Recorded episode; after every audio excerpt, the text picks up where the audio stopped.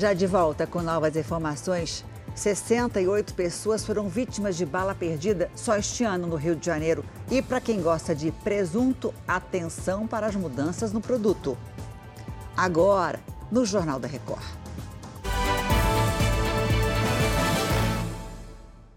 Oferecimento: Bradesco, cursos e soluções para organizar sua vida financeira.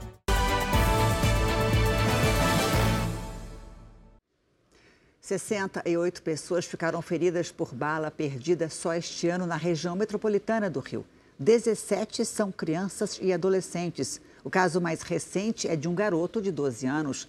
O Marcos, onde é que ele estava quando foi atingido? Oi, Janine. O menino estava na cozinha de casa quando foi baleado e agora está internado em estado grave. O tiroteio foi nesta segunda-feira no Morro do Banco, aqui na zona oeste da cidade, e o confronto teria começado depois que policiais militares foram atacados por criminosos. Nas ruas, muitas pessoas buscaram abrigo nos comércios. A Polícia Civil investiga a origem do disparo que atingiu a criança. Janine. Obrigada, Marcos Marinho, falando ao vivo aí do Rio de Janeiro. Começam a valer hoje as novas regras para a fabricação de presunto. Uma das novidades é que o produto deve ter mais proteína e menos água. Oi, Mara, o que mais vai mudar? Oi, Janine. Outra novidade é sobre a quantidade de colágeno na composição. Foi definido o limite máximo de 25%. Já para o presunto cozido de aves, a quantidade máxima é de 10%.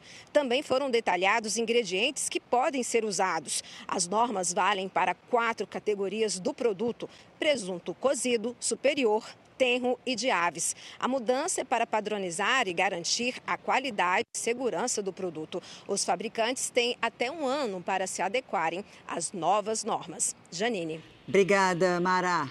A partir de amanhã, quem tiver mais de 40 anos já pode tomar a vacina bivalente contra o coronavírus em São Paulo. Segundo a Prefeitura, a ampliação da faixa etária é reflexo da baixa vacinação no público-alvo. Por isso, o cronograma foi ampliado. Além da capital paulista, Guarulhos, na Grande São Paulo, Porto Alegre e Belém, no Pará, também já ampliaram a vacinação com a bivalente para a faixa dos 40 anos. Essa vacina é contra a cepa original e a Omicron. Em São Paulo foi confirmado o primeiro caso da variante Acturus. A nova cepa, monitorada pela OMS, provoca irritação nos olhos, parece conjuntivite, tosse seca e febre ocasional.